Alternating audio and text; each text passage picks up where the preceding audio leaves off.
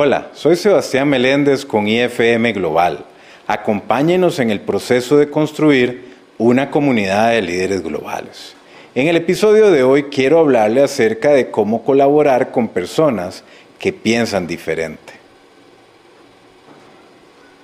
La colaboración se mide por su capacidad de pensar con otros en nombre de lo que nos importa más a todos. Para acceder a la inteligencia colaborativa debemos aprender a respetar y aceptar las diferencias en la forma de pensar y utilizarlas para afrontar retos complejos. Para tener una conversación productiva y trabajar en colaboración es importante entender que no todo el mundo piensa igual.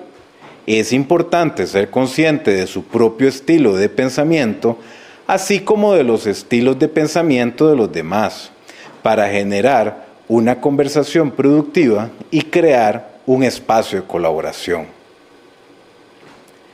Existen cuatro estilos de pensamiento principales.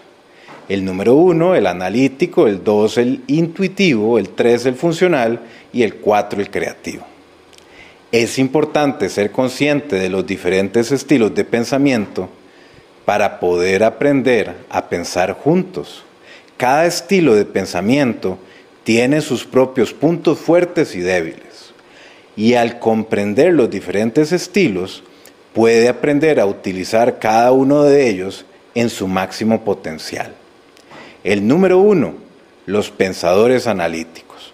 Son lógicos y están orientados al detalle.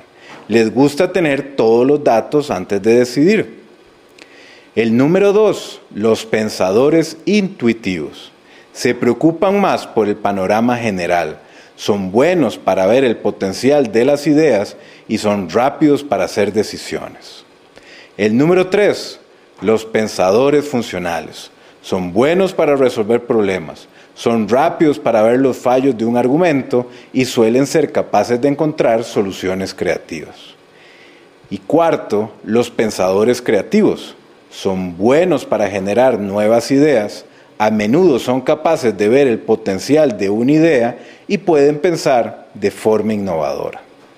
Puede ser difícil colaborar con personas que piensan de forma diferente, pero es posible si se aplican los siguientes pasos. El número uno es comprender de dónde viene la otra persona. Hay algunas formas de intentar comprender de dónde viene la otra persona. Una forma es preguntarle directamente cuáles son sus pensamientos y sentimientos sobre el asunto o la situación que estamos analizando. Otra forma es intentar ponerse en su lugar y ver las cosas desde su perspectiva. Por último, puede intentar tener una conversación abierta y sincera con la persona en que ambos compartan sus pensamientos y sentimientos sobre el tema que conversamos aplique la escucha activa para escuchar realmente lo que la otra persona está diciendo, evitando así malentendidos y proporcionando un nivel de comunicación más profundo. El número dos es encuentre un terreno común. Puede encontrar un terreno común con otras personas con las que desea colaborar compartiendo metas y objetivos comunes. También puede encontrar un terreno común compartiendo una pasión o un interés común. Por último, puede encontrar un terreno común siendo respetuoso y con una mentalidad abierta hacia los demás. La número tres, sea respetuoso.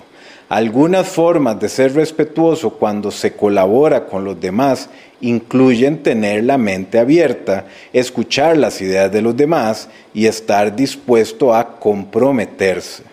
También es importante evitar interrumpir a los demás y ser consciente de las señales no verbales que pueden ser irrespetuosas, como cruzar los brazos o poner los ojos en blanco. Y el número cuatro es evite hacer suposiciones. Cuando colabore con otros es importante evitar hacer suposiciones. Una forma de evitar hacerlas es hacer preguntas aclaratorias.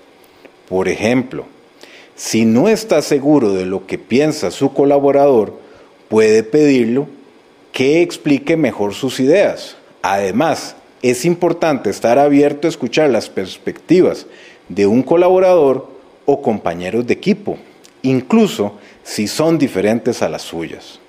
Aplique los principios del pensamiento crítico para añadir valor al análisis y profundizar en la conversación. Está en su poder hacer que una conversación se quede a un nivel muy superficial o que usted contribuya al análisis y profundice el análisis llevándolo a un plano más profundo y creando espacios de colaboración. Si tiene dificultades con la colaboración, empiece por hacerse estas preguntas. ¿Soy consciente de mis propios prejuicios? ¿Tengo claro lo que quiero conseguir? ¿Estoy dispuesto a exponerme para aprender de los demás? Para tener éxito, primero debemos comprender las limitaciones de nuestro propio pensamiento e ir más allá para colaborar con personas que piensan de forma diferente. Saludos y que tenga un excelente día.